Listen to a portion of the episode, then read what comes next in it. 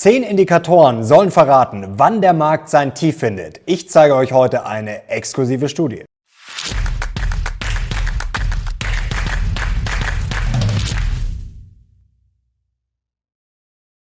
Servus Leute und herzlich willkommen in einem brandneuen Video auf meinem Kanal. Und heute wird das große Geheimnis gelüftet. Wann kann man denn wieder endlich ganz beruhigt einsteigen in den Aktienmarkt? Ich habe exklusives Material für euch von der Bank of America. Und zwar sollen zehn Indikatoren zeigen, wann der Markt endlich sein Tief findet und wann man wieder entspannt einsteigen kann. Besonders spannend ist der achte Indikator. Der hatte in der Vergangenheit eine Trefferquote von 100 Prozent. Und jetzt legen wir los. Ja Leute, die Lage ist nach wie vor ernst. Wir befinden uns mitten im Bärenmarkt. Die Achterbahn gerade fährt sie wieder runter. Die letzten Tage waren tiefrot. DAX gerade wieder schon ordentlich im Minus. 1,4 Prozent, ungefähr bei 12.700 Punkten in dem Moment, in dem wir jetzt gerade das Video drehen. Und die Bank of America hat untersucht, wann findet der Markt denn den Boden? Und zehn Indikatoren sollen das belegen. Acht davon müssen erfüllt sein. Und da schauen wir jetzt mal, wie es momentan aussieht. Kommen wir gleich zum ersten Indikator und der ist relativ simpel und zwar braucht es laut Bank of America mindestens eine Zinssenkung der Fed. Davon, das können wir schon mal verraten, sind wir momentan noch relativ weit entfernt. Jetzt gehen die Zinsen erstmal noch satt weiter nach oben und das wird sich wahrscheinlich in den kommenden Wochen auch erstmal nicht ändern. Was brauchen wir jetzt konkret? Die Bank of America schreibt, in den vergangenen sieben Phasen langfristig fallender Kurse war erst dann ein Boden erreicht, wenn die Fed die Zinsen in den vergangenen zwölf Monaten mindestens einmal gesenkt. Also ich glaube, wir können uns darauf einigen, wenn natürlich die Zinsen gesenkt werden, ist das erstmal ein gutes Zeichen für den Aktienmarkt, ein erster Hoffnungsschimmer. Aber Obacht, jetzt, äh, das muss ich unbedingt noch dazu sagen, nicht, dass ihr nächstes Jahr, wenn dann vielleicht die Zinsen wirklich wieder gesenkt werden, gleich mit dem Messer zwischen den Zähnen voll reinsteigt und sagt, oh, jetzt wird gesenkt, jetzt muss es steigen. So einfach ist das nicht. Schauen wir uns nochmal diesen Chart hier an. Und zwar hat er ja ganz gut belegt, hatten wir neulich äh, als Mindblow im Briefing, dass wenn die Zinsen gesenkt werden, dass es dann oft noch runtergegangen ist. Jetzt ist das natürlich natürlich ein bisschen breiter ausgelegt in den letzten zwölf Monaten. Also natürlich spricht einiges dafür, dass die Zinsen erstmal wieder sinken müssen, bevor es richtig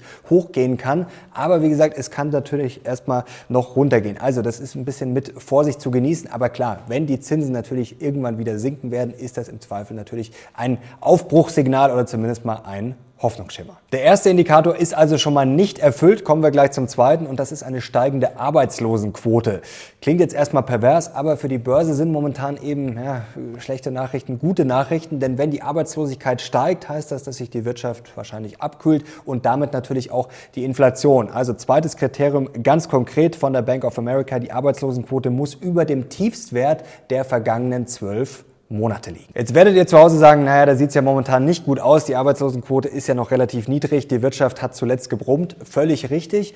Offiziell müssen wir den Punkt aber geben, denn wir können es mal kurz einblenden, den Tiefspunkt hatten wir erreicht im Juli, saisonbereinigt mit 3,5 Prozent.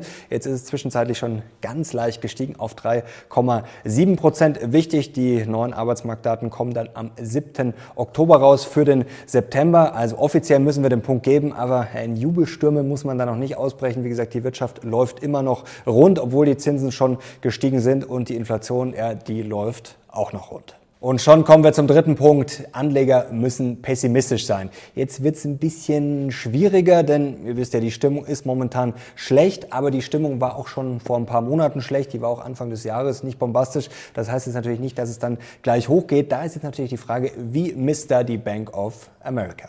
Sie schaut nämlich auf den Indikator American Association of Individual Investors und da können wir mal kurz drauf schauen.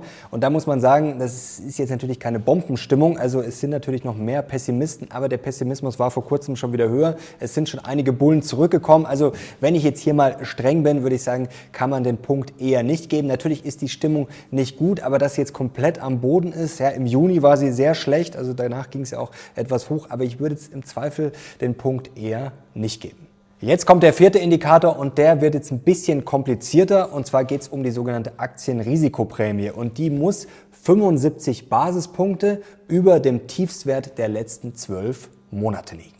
Und was ist jetzt die Aktienrisikoprämie? Ich erkläre es euch jetzt nicht im Detail, wie das alles berechnet wird mit KGVs, dann invers und dann Vergleich mit Anleihen und dann muss man die Inflation natürlich auch noch berücksichtigen. Also ganz einfach gesagt ist, die, ist das einfach die Überschussrendite. Aktien sind ja riskanter als Anleihen, zumindest nimmt man das an bei dieser Berechnung. Und dann ist natürlich die Aktienrisikoprämie, was ich sozusagen bekomme, wenn ich jetzt das Aktienrisiko eingehe im Vergleich zu den vermeintlich oder wahrscheinlich sicheren Anleihen, wie man das auch immer sehen will. Das ist dann die Überschussrendite und damit die Aktienrisikoprämie. Und ist dieser Faktor erfüllt? Nein, gerade nicht. Also da haben wir uns zuletzt ja schon eher nahe des Jahrestiefswerts befunden, also Indikator nicht erfüllt. Und schon geht's weiter zum fünften Indikator und jetzt geht's um die zweijährigen Staatsanleihen. Und da muss die Rendite sinken. Das ist ganz wichtig und ihr wisst ja, die Zweijährigen, die sind sehr zinssensibel. Deswegen ist das jetzt auch für die Bank of America ein wichtiger Faktor. Da ist das Problem, da steigen die Zinsen gerade noch. Wir können mal kurz hier drauf blicken. Zuletzt, der ist hat massiv angezogen. Was ist jetzt der Indikator? Ja, eigentlich müsste es genau andersrum laufen. Es müsste fallen und zwar müssten wir 50 Basispunkte liegen unter dem Hoch der vergangenen sechs Monate. Jetzt seht ihr hier sind es jetzt drei 0,95. Das ist jetzt das äh, jüngste Hoch. Das heißt, davon muss man 0,5 äh, Prozentpunkte, 50 Basispunkte abziehen. Dann wären wir ungefähr ja, bei 3,45. Das ändert sich natürlich jeden Tag ein bisschen, aber ihr seht schon, da müsste einiges passieren. Also die Rendite müsste massiv sinken, dass dieser Indikator erfüllt ist. Momentan ist es bei weitem nicht. Weiter geht's mit dem sechsten Indikator und der schließt eigentlich nahtlos an den fünften an. Es geht nämlich wieder um die zweijährigen Staatsanleihen, aber nicht nur, sondern um ihr Verhältnis zu den zehnjährigen. Jetzt klingelt es wahrscheinlich bei den meisten schon und zwar geht's um die berühmte Zinsstrukturkurve. Und eigentlich ist es ja so, normalerweise sollten ja die Kurzläufer, also die zweijährigen, weniger Rendite bringen als die Längerläufer, Langläufer, wie man es auch immer nennen will, die zehnjährigen. Das ist normal. Also zweijährige bringen weniger Rendite als die zehnjährigen.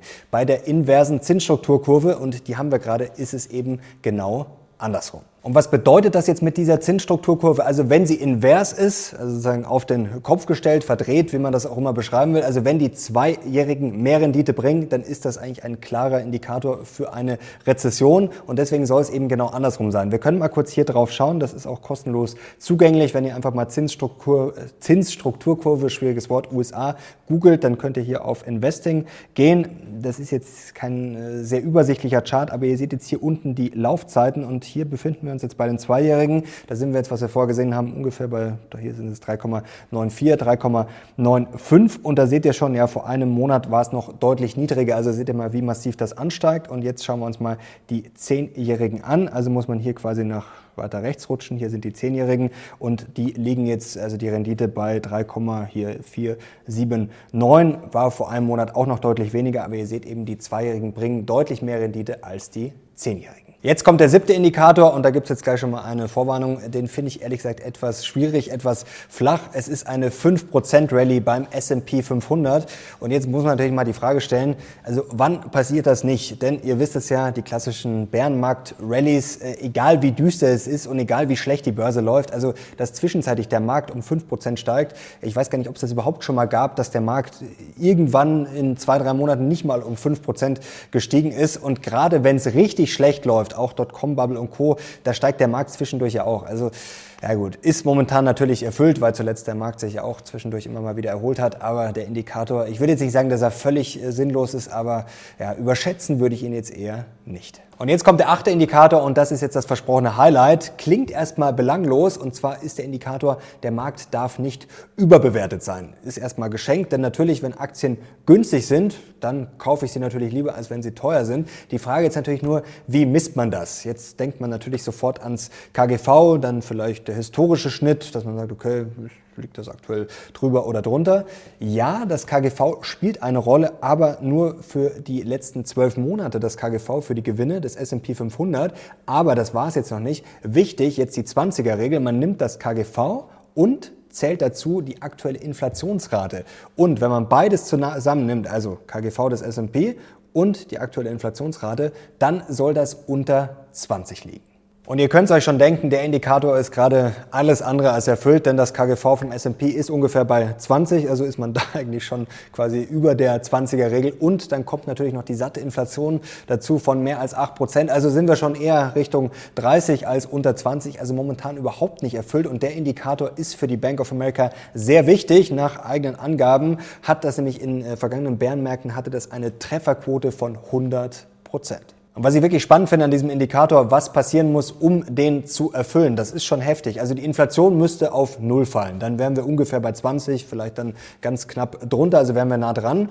Ja, das wird jetzt über Nacht eher nicht passieren. Der S&P 500 müsste auf rund 2500 Punkte fallen dann hätten wir sozusagen auch diese 20er-Regel ungefähr erreicht. Oder die Gewinne müssten um 50 Prozent steigen. Das wird vielleicht in den kommenden Wochen auch eher schwierig. Der neunte Indikator, der ist wieder eher etwas einfacher, unspektakulärer und auch, finde ich, wieder ein bisschen schwieriger zu definieren, denn es müssen einfach die wirtschaftlichen Frühindikatoren auf einem Tief sein. Ich kann es kurz machen, äh, die Bank of America schaut auf die klassischen Einkauf-Manager-Indizes, ja, und momentan wäre dieser Indikator erfüllt. Und jetzt sind wir schon beim zehnten und letzten Indikator gelandet und das ist der sogenannte Sell-Side-Indikator von der Bank of America selbst und der soll ein Kaufsignal liefern und das ist ein bisschen komplizierter, das ist sozusagen ein Kontraindikator, also man schaut, was die Sell-Side-Analysten empfehlen und wenn die besonders ähm, bullish sind, dann ist das eher nicht so gut, also die müssen quasi pessimistisch sein bei der empfohlenen Aktienquote, also wenn die pessimistisch sind, ist das sozusagen ein Kontraindikator und dann ist das gut für den Markt. Momentan befindet er sich im neutralen Bereich. Also, kurzes Fazit. Momentan sind nur vier von zehn erfüllt, also acht bräuchten wir. Und man muss ja auch noch sagen, es sind dann auch noch so windige dabei wie dieser Anstieg von fünf Prozent. Also, wenn man jetzt nach diesem Rating geht oder nach diesen zehn Indikatoren, ja, dann müssen wir klar sagen, ist das Tief wahrscheinlich noch nicht erreicht. Jetzt habt ihr vielleicht mal ein paar Sachen, wo man drauf schauen kann. Wie gesagt, gerade diese 20er-Regel finde ich interessant. Zwei, drei Sachen sind vielleicht auch eher ein bisschen belangloser. Erstens, weil sie schon ein bisschen schwieriger zu messen sind und ja, weil sie vielleicht nicht die große Aussagekraft haben. Jetzt bin bin ich mal sehr gespannt auf euer Feedback. Schreibt es doch gerne mal in die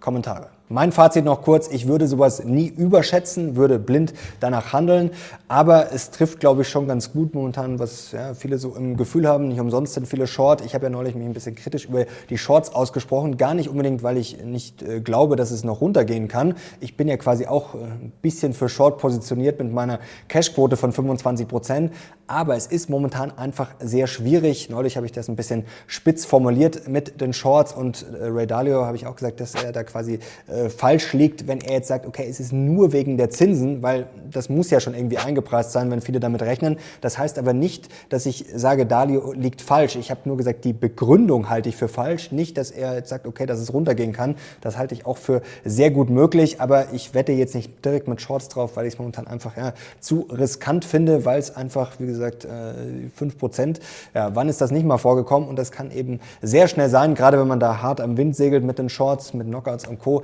Ja, das kann es einem halt wirklich sehr schnell zerreißen. So Leute, und dann sind wir am Ende dieses Videos angekommen. Ich hoffe, euch hat's gefallen. Ihr gebt einen Daumen nach oben gerne, wenn ihr vor allem mehr davon sehen wollt. Ich bedanke mich bei euch fürs Zuschauen. Ich bin jetzt raus. Bis zum nächsten Mal. Ciao.